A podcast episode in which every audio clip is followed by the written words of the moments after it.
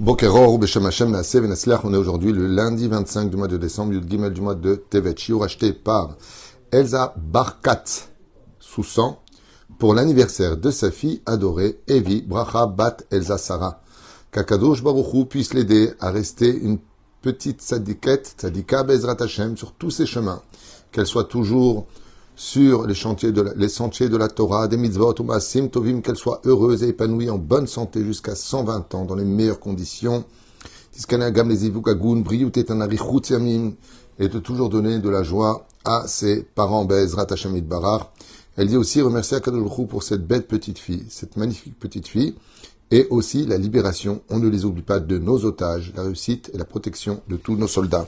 Am Israël Chai Vekayam. On commence cette étude avec justement un sujet euh, qui va faire sourire certainement quelques personnes, je ne sais pas, mais je vous avoue que euh, quand on a le, bonheur d'avoir une petite Evi Bracha, Ezrat Hashem, euh, Bat Elza Sarah, hein, on lui demande de rester sur le chemin de la Torah, des mitzvot et des bonnes actions, mais il y a un prix à payer pour ça. Le prix à payer pour donner une bonne éducation, c'est l'exemple à suivre à la maison. C'est-à-dire qu'on ne peut pas demander à un enfant de grandir et de s'épanouir dans un environnement hostile, euh, rempli de tensions, de pression, d'insultes, de malédictions, de colère. Il faut offrir à un enfant un environnement exemplaire, de paix, sérénité, de respect, de spiritualité et de bien-être matériel. Ainsi donc, même si on n'est pas forcément riche, ce n'est pas dépendant des moyens financiers d'avoir une bouche propre. Mais à partir du moment où je me lance sur le chemin de je veux le meilleur pour ma fille, alors sachez qu'avant de demander à Dieu, ça commence par vous. Pourquoi est-ce que je parle de ce sujet-là? Parce que ne serait-ce que de hier jusqu'à maintenant, je n'ai pas eu moins que de quatre coups de téléphone de personnes qui ont décidé de mettre un terme à leur couple avec bien entendu des enfants en bas âge qui subiront les affres du divorce. Et c'est pour cela que je, profiterai avec un ton un peu sérieux de cette occasion pour que Evi Bracha Bat Elza Sarah Bezrat Hashem ait le mérite de pouvoir grandir dans justement le chemin des dix commandements des couples. Donc on ne va pas parler d'éducation, mais on va parler des dix commandements, c'est-à-dire des dix bases minimales que chaque couple Bezrat Hashem se doit d'observer pour offrir le meilleur avenir pour leurs enfants. Car vous savez que l'union fait la force, et que dans cette force se trouve quelque chose de très précieux pour chaque âme. Quand il sort dans ce monde hostile que nous vivons dans ce 21e siècle, c'est le nid familial.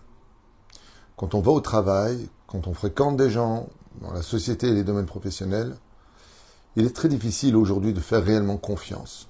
J'ai même connu une personne qui m'a dit je ne crois plus du tout en l'amitié. Parce qu'on est trop déçus. On est tous devenus des chausse-pieds les uns pour les autres. En fin de compte, tu, ne m'es utile que quand j'ai besoin de toi. Et quand je n'ai pas besoin de toi, j'oublie même de te convier à mes bonheurs. Donc on est un peu des chausse-pieds.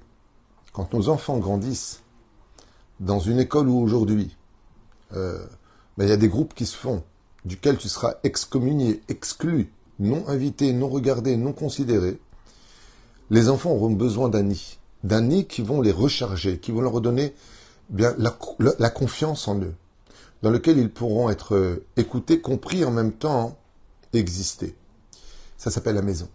La maison juive, comme vous vous en rappelez, j'en avais parlé en long et en large à propos de Hanouka, Ishubeto, c'est qu'il n'y a pas plus important que la maison juive dans la Torah. Quand une maison est euh, chaude, même s'il n'y a que de la soupe et du pain à manger. Ce n'est pas une question de moyens. C'est un repère pour les enfants. Quand les parents les prennent dans les bras. Vous savez qu'il y a même des parents aujourd'hui qui prennent même plus les enfants dans les bras. Alors que l'amour, c'est l'énergie par excellence qui nous donne envie de vivre. Et c'est pour cela que j'insiste peut-être lourdement sur ce sujet-là, qui est le Schlombait. Mais j'aimerais vous faire partager quelques euh, dimensions notion qu'il serait peut-être bon de revoir de nos jours après tout ce que j'entends. Alors c'est vrai que Bon, ce soir, il y a une choupa à faire, c'est qu'il y a des mariages, il y a le Brit Milot, un grand Mazel Tov à Jordan. Et euh, Baruch Hashem, euh, son épouse, pour avoir entré euh, un beau bébé, une belle Brit Milas malin ce matin, Ron, Twitou, Bezrat Hashem. Donc il y a beaucoup de bonnes nouvelles, a aussi beaucoup de très tristes nouvelles. Chaque jour tombent des gens. Hier soir, je vous raconte une petite anecdote, est venue à un rendez-vous une jeune femme avec son copain, on peut appeler ça comme ça, et, euh, et bon, étant enceinte, euh, elle est venue me demander l'autorisation d'enlever l'enfant. Parce qu'ils ne sont pas encore mariés, parce que ça ne fait pas partie de ses plans. Et je lui dis, je ne comprends pas. Tous les jours, on entend, tous les matins, cette terrible nouvelle qu'on vient de perdre un fils qui est en train de se battre pour la sauvegarde d'Israël. Et toi, tu amènes un fils et tu veux l'enlever Nos soldats meurent dans les tunnels piégés du Hamas. Et lui qui est dans le tunnel de la vie, tu veux le retirer Ça la ferait. Ça m'a fait réfléchir ce que vous avez dit. la reine qui est il y a des règles pour pouvoir vivre quelque chose d'harmonieux face à l'hostilité du regesh, face à l'hostilité de la, bêtise humaine dans laquelle l'homme vit, qui euh, malheureusement vont souvent nous mener à dire attendez, vous parlez de Shambait, vous avez vu comment il me parle? Vous avez vu comment il me répond? Vous avez vu comment ceci? Vous avez vu comment cela? Euh, Tu viens jamais, tu as toujours le temps pour les autres, tu n'as jamais le temps pour moi. Les couples se disputent et les enfants sont les spectateurs. Et ce spectacle qu'ils vivent leur retire toute confiance en l'amour, toute confiance à leur avenir. La reine Bezrat Hashem, je pense que le plus beau cadeau qu'on puisse offrir à nos enfants pour leur anniversaire, c'est leur dire qu'ils sont une belle famille, qui s'aiment et qui sont unis. En espérant Bezrat Hashem que ce jour plaise à ceux qui l'ont acheté, mais qui est tellement d'actualité pour nous tous aussi. Donc je pense que c'est un très beau cadeau. Je vous ai noté ici dix bases, car encore une fois, je le dis je le rappelle, pour pouvoir réussir une vie de couple, il faut respecter des règles si on ne les respecte pas, automatiquement, on risque de se heurter et faire des accidents. Comme vous le savez, il y a les problèmes qui sont spirituels, comme par exemple, euh, euh, j'aurais jamais dû t'épouser, euh, je ne te supporte pas, toutes ces paroles auront de l'effet néfaste. Il y a aussi le fait de ne pas respecter la nida, qui peut intervenir violemment dans le shlom Et donc, il y a ces aspects, ces aspects qu'on appelle spirituels, et puis il y a aussi les aspects euh, cérébrales, les aspects, euh, je dirais, rationnels. Et j'aimerais les partager avec vous, pour ceux qui veulent, les noter, il n'y en a que 10, même s'il y en a beaucoup plus. J'ai noté les 10 principaux, après tout se discute. Veilouen. Pour pouvoir, Bezrat Hashem, offrir, comme je vous le disais, un très beau cadeau à ses enfants, plus que des trains électriques, enfin je ne sais pas si ça existe encore, plus que euh, un voyage ou quelque chose qui leur plairait vraiment beaucoup. D'abord leur offrir quelque chose qui va les construire et non pas les détruire comme les portables. Nos enfants n'ont pas besoin d'avoir de portable. Ils peuvent avoir un portable que pour téléphoner, donc cachère. Il n'y a pas besoin de plus, surtout pas plus.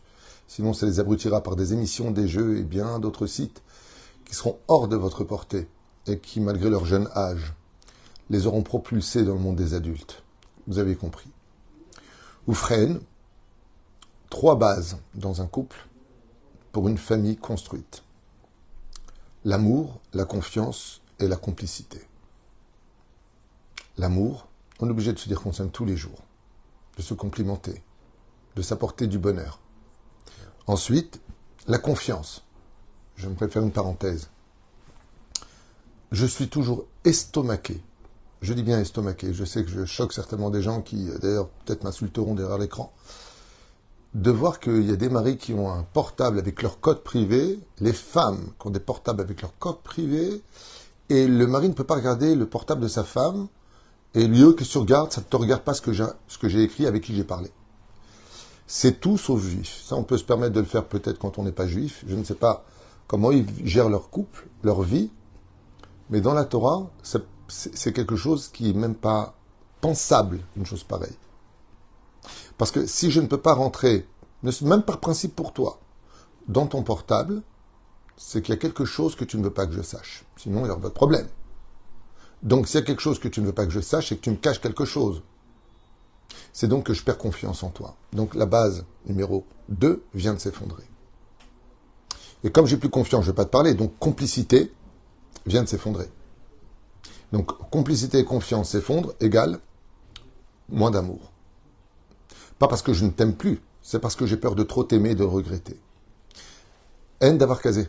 Je, suis choqué, c'est arrivé à côté de moi il y a quelques temps de cela, où euh, le mari dit à sa femme, passe-moi ton portable deux secondes. Ah non, non, non, pas du tout, tu regardes pas mon portable. De toute façon, j'ai mis un code, j'ai changé le code, tu sauras pas. Moi, je vous dis un truc, si ma femme me faisait une chose pareille, c'est même pas pensable. C'est même pas pensable un truc pareil. Moi, j'ai pas de code, et je vois pas pourquoi j'en mettrais un. Il n'y a rien à cacher à personne, ni à ma femme, ni à qui que ce soit. Mais de mettre un code privé que ton, ton mari ou ta femme ne peut pas regarder qu'est-ce que tu as écrit à la secrétaire le soir à 23h. Oui, mais je fais ce que je veux, tu me saoules, tu es sur ma tête. Oui, je suis juste ta femme. Ça, tu peux le dire à une étrangère. Je vois, vas-y, tu me saoules. Qu'est-ce que tu veux chez moi? Ça, tu peux lui dire à elle. À moi, non, puisque je suis ta femme, ta partie numéro 2. Donc, si euh, ensemble, on ne peut pas regarder ce que tu écris, c'est qu'apparemment, euh, la confiance est en train de s'effriter. Enfin bon, c'est des choses tellement nulles et, basiques que j'en ai honte de m'attarder. Voici pour maintenir les dix commandements du mariage, Bezrat Hashem, jour que je vous conseille vivement d'écouter au moins une fois par semaine en couple, Bezrat Hashem. Première règle, je suis l'éternel ton Dieu. Oui, avoir Hashem parmi nous, c'est quelque chose de très important. Pourquoi? Eh bien, parce que vous savez qu'on ne se comportera jamais avec son conjoint quand on sait que Dieu nous écoute. Imaginez que chez vous, vous ayez la présence du Rav Obadia Yosef, ou du Rabbi Lubavitch, ou du Rav Shteman, ou du Rav Kanevski, ou du Rav euh, qui vous voudrez. Vous avez votre Rav qui est présent chez vous. Vous allez voir que votre comportement euh, euh, sera on ne peut plus diplomate. Et donc que vous ferez preuve de respect pour ne pas descendre de l'estime de cette personne si élogieuse qui euh, vous offre sa présence chez vous. Je suis l'Éternel ton Dieu. N'oublie pas que quand tu veux réussir une vie de couple, le premier commandement, c'est le respect. Personne, ni un homme vis-à-vis de sa femme, ni une femme vis-à-vis de son mari, ni vis-à-vis de ses enfants, et encore moins vis à -vis de ses parents. Personne n'a le droit de manquer de respect. Personne. Le manque de respect est considéré comme une faute grave dans la Torah. Le kavod, reine, première règle d'un couple, premier des dix commandements, ne manque jamais de respect. Tu as le droit de dire je ne suis pas d'accord, je ne veux pas, je ne pense pas y, participer, je ne pense pas ceci. Dis ce que tu veux, mais ne manque pas de respect. N'en viens pas à juger l'autre, n'en viens pas à t'exciter. c'est la première chose.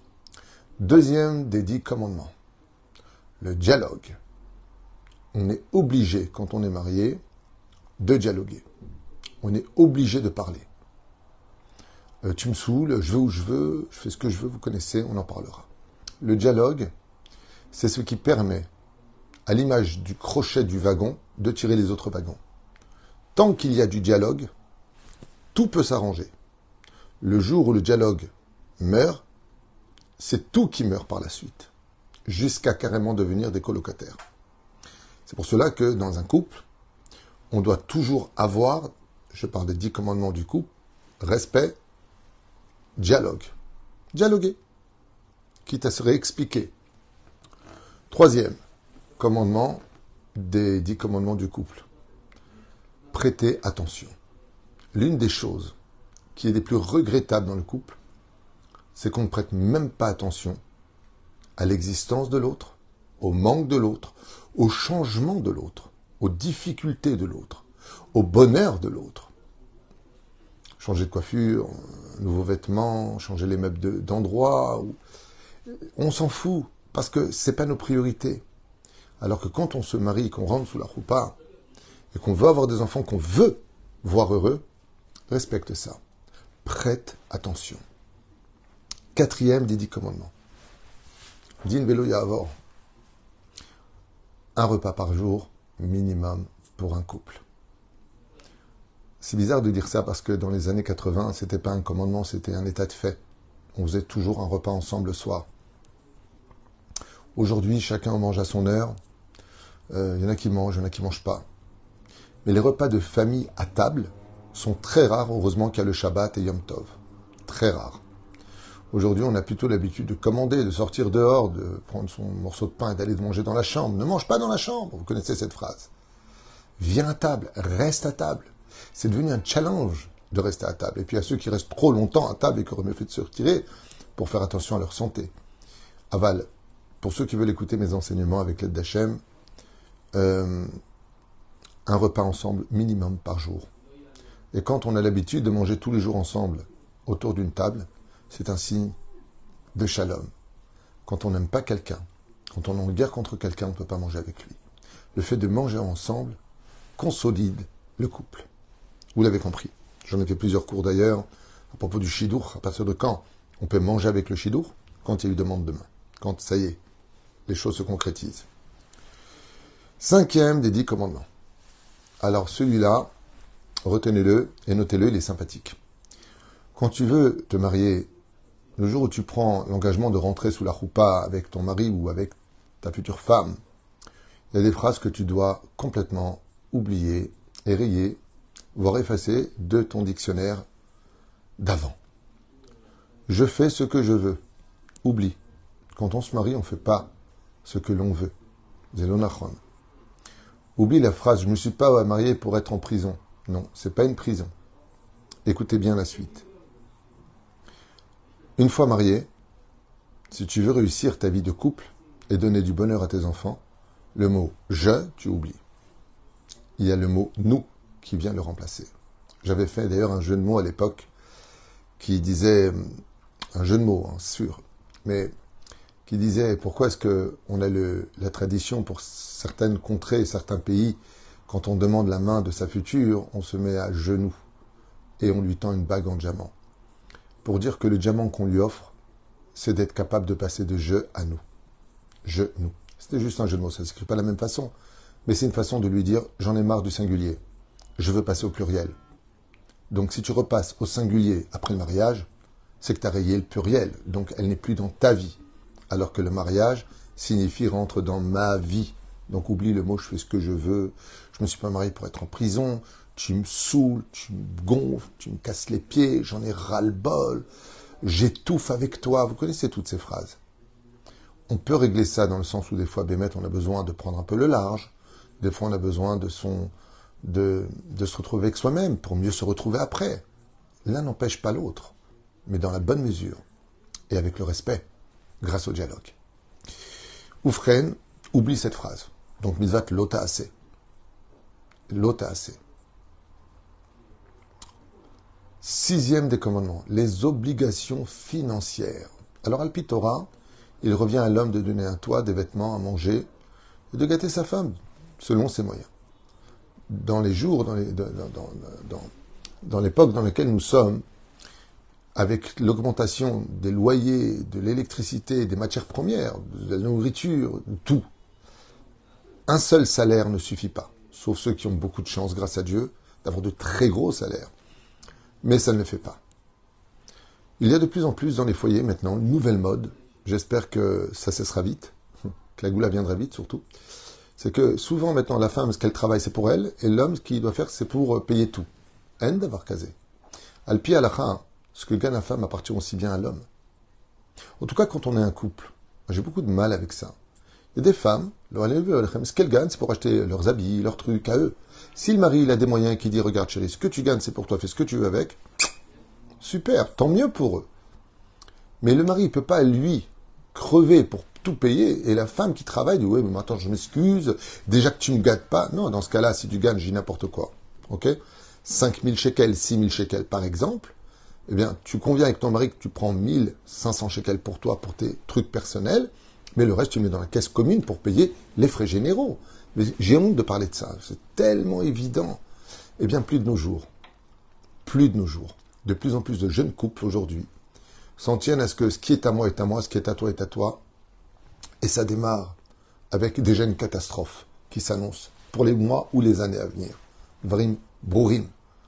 Comme dit la Gemara, quand il n'y a pas d'argent dans le couple, c'est déjà un grand fossé pour les disputes. énorme.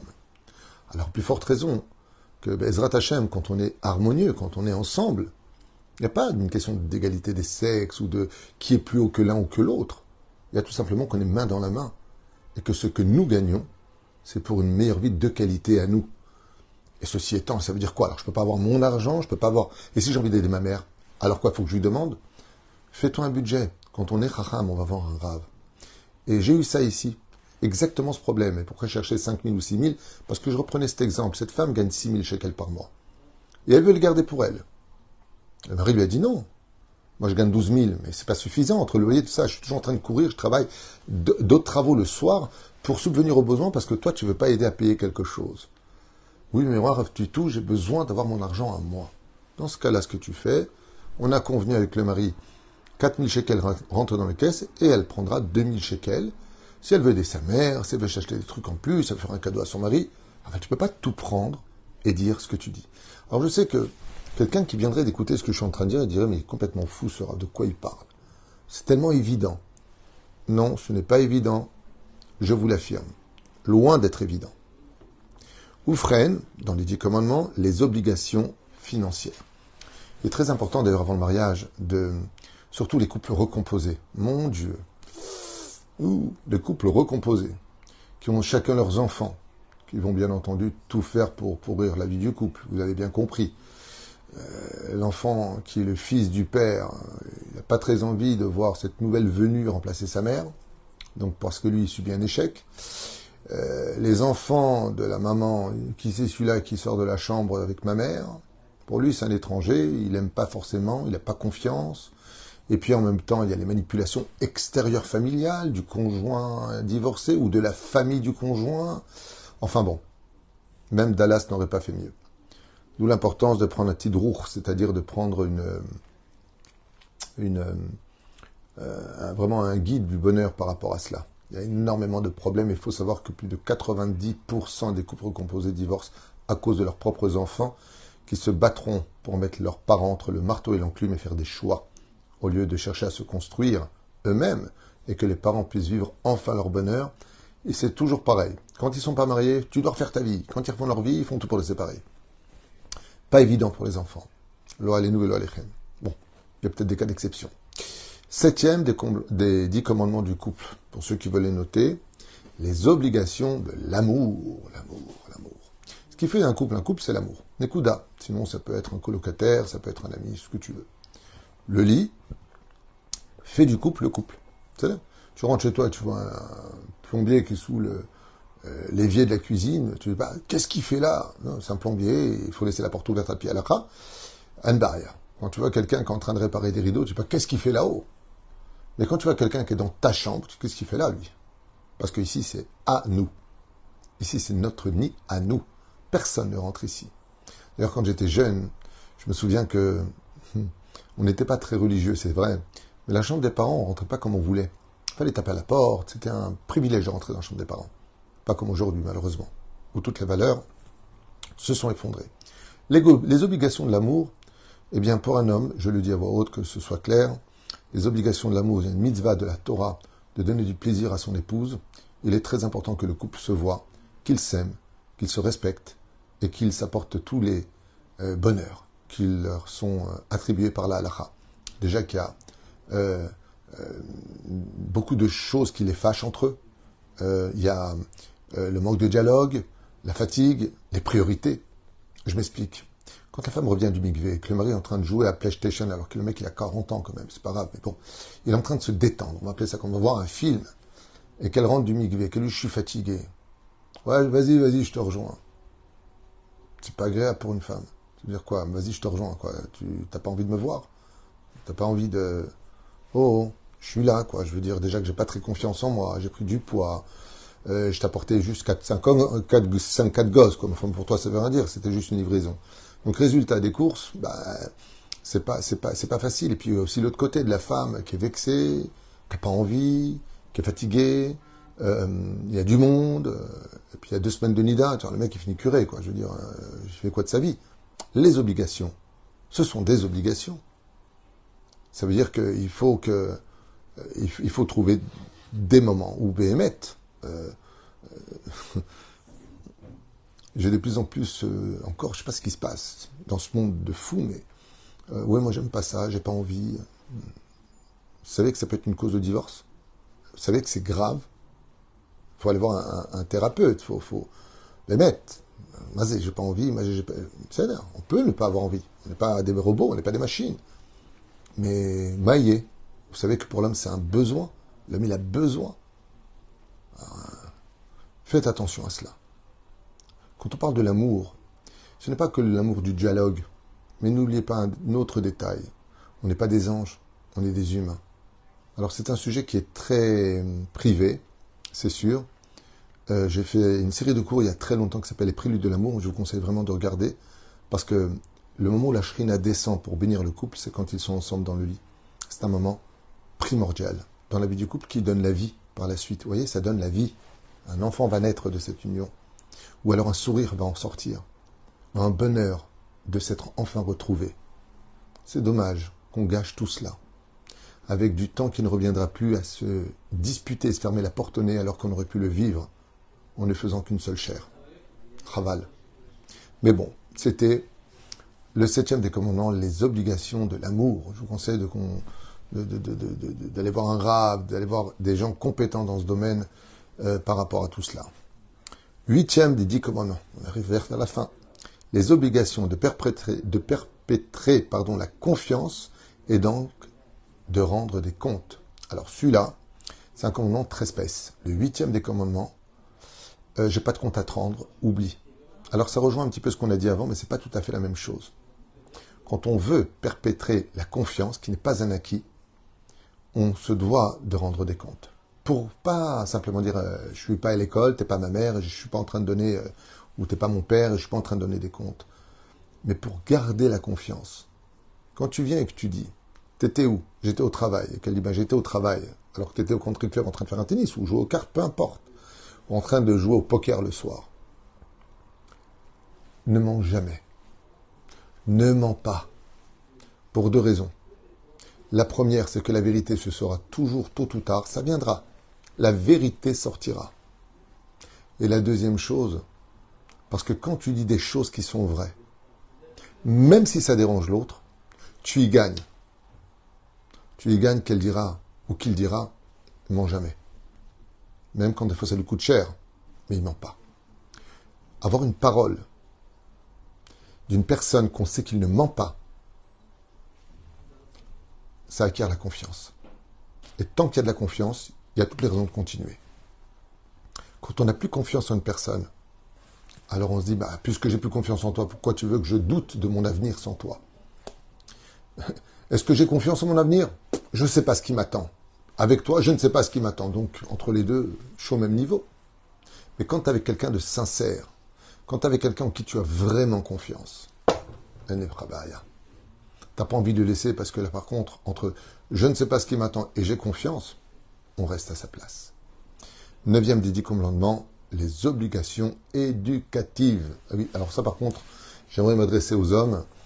Euh, je vous rappellerai que faire un gosse, c'est pas l'histoire d'une nuit, c'est l'histoire d'une vie. Et qu'une fois qu'on a fait cet enfant, euh, il y a plusieurs raisons qui vont intervenir. D'abord, les raisons euh, psychologiques une mère qui est très proche en général de ses enfants aime bien partager ses bonheurs avec son mari. Donc je travaille, euh, je suis dehors, tu comprends, je n'ai pas le temps, je suis crevé. À un moment, il faut peut-être un peu évoluer et se dire que c'est un plaisir de laver son enfant. Ce n'est pas une question de qui va le laver ou pas, mais c'est un plaisir d'acheter des souvenirs avec ses enfants. C'est un plaisir de, les voir euh, grandir, de les voir parler, de les voir faire ses premiers pas, de, voilà, d'aller acheter des habits avec sa femme, pour les enfants, pour eux-mêmes, pour vous-même. Je sais pas, une vie sociale, une vie de famille, quoi. C'est tellement débile à dire que j'en ai honte. En tout cas, les, les, obligations éducatives font partie des dix commandements du couple. Que Bémet, quand il y a des problèmes, il faut que les parents se réunissent. Quand il y a des réunions d'école, il faut y aller. Il faut vous renseigner, il faut savoir où sont vos enfants, qui fréquentent, qu'est-ce que pensent réellement les professeurs de lui, et non pas ce que lui dit de ce que pensent les professeurs de lui. Allez vérifier, parce que nos enfants sont nos priorités. Et le dernier, des dix commandements, les obligations familiales. Alors pourquoi je vous en parle? Parce que euh, je t'ai épousé toi, je n'ai pas épousé ta famille. Oublie, c'est du shaker, c'est du pipeau. Quand on épouse quelqu'un, on épouse sa famille, que tu le veuilles ou que tu ne le veuilles pas. Quand on se marie, on ne coupe pas les ponts avec sa famille. Donc automatiquement, on est en rapport avec cette famille. Cette famille, a plusieurs règles. Ne jamais parler du mal de la famille d'en face. Parce qu'il est du devoir de la personne qui a grandi chez eux de prendre la défense, même si elle est d'accord avec toi, de ses propres parents. Donc ça sert à rien de parler du mal. Tu as le droit d'exprimer ce qui ne va pas, mais pas de les critiquer, encore moins de les juger. C'est la première des règles. La deuxième chose, ils font partie intégrante. Tes beaux-parents, ah, c'est les grands-parents de tes enfants. Que tu le veuilles ou que tu ne le veuilles pas. Tu peux pas les rayer. Toi, tu es le père, eux, c'est le grand-père. Toi, tu es la mère, elle, c'est la grand-mère. Et ainsi donc. Je ne parle pas encore une fois de relations toxiques. On en a parlé, reparlé. Je parle de parents normaux, de parents respectueux. Les parents respectueux, c'est des parents qui vont très vite comprendre que si leurs enfants ont fait tchouva et qui sont des grands-parents, ils doivent se plier aux règles de leurs enfants et non pas imposer leur éducation à eux chez les petits-enfants. Il faut respecter, on parle de respect, on ne parle pas même pas de religion. Non, ton père ne veut pas que tu prennes ce lait, il n'est pas chamour. Moi je le bois, ton père ne veut pas, moi je fais ce qu'il dit. C'est du respect. C'est même pas une question de qui est plus humble ou qui est plus orgueilleux que l'autre. C'est une question d'avoir un peu de cervelle, un peu de cervelle dans la tête. D'être un humain, quoi. J'appelle ça un humain normal. Oufren, le dixième des dix commandements, comme vous l'avez bien compris, c'est les obligations familiales d'aller rendre visite au moins une fois par semaine, une fois toutes les deux semaines, au minimum une fois par mois, à ses parents, de les voir, de les contacter, de les inviter ou de se faire inviter chez eux dans les conditions de la Torah et de la Halacha pour pouvoir donner à nos enfants ce merveilleux cadeau qui s'appelle l'arbre de la vie numéro 2. L'arbre de la vie numéro 1, c'est la Torah. L'arbre de la vie numéro 2, c'est l'arbre généalogique. De savoir qu'on a des cousins, qu'on. Il y a des gens, vous savez, ils connaissent même pas leurs cousins, ils ont jamais vu, c'est même pas qui, quoi, dans lequel. Alors, peut-être que les fréquentations ne le permettent pas, mais si ça le permettait, ce qu'il y a plus beau que de se rencontrer tous ensemble, waouh, mon frère, ma sœur, leurs enfants, Inematov Shevetachim Gam Yachad. Voilà, c'était le dixième des commandements. Je vous conseille de les noter, d'en parler entre vous. Parce que quand on offre un, je dirais d'une certaine façon, un beau cadeau pour ses enfants, un cours, donc acheté par Elsa Barkatz, Barkatz, sous sang, pour sa magnifique fille, Evi Bracha, Bat Elsa Sarah. Alors, je voulais vous offrir ce cours. Euh, pourquoi je parle d'offrir alors qu'il a été acheté? Parce que ce cours-là, c'est le plus beau cadeau que vous puissiez lui faire le respect des dix commandements pour l'avoir grandir à travers cela. Et vous verrez que de là vont s'écouler les 613 bonheurs dans sa vie. Baruch Adonai Amen Amen.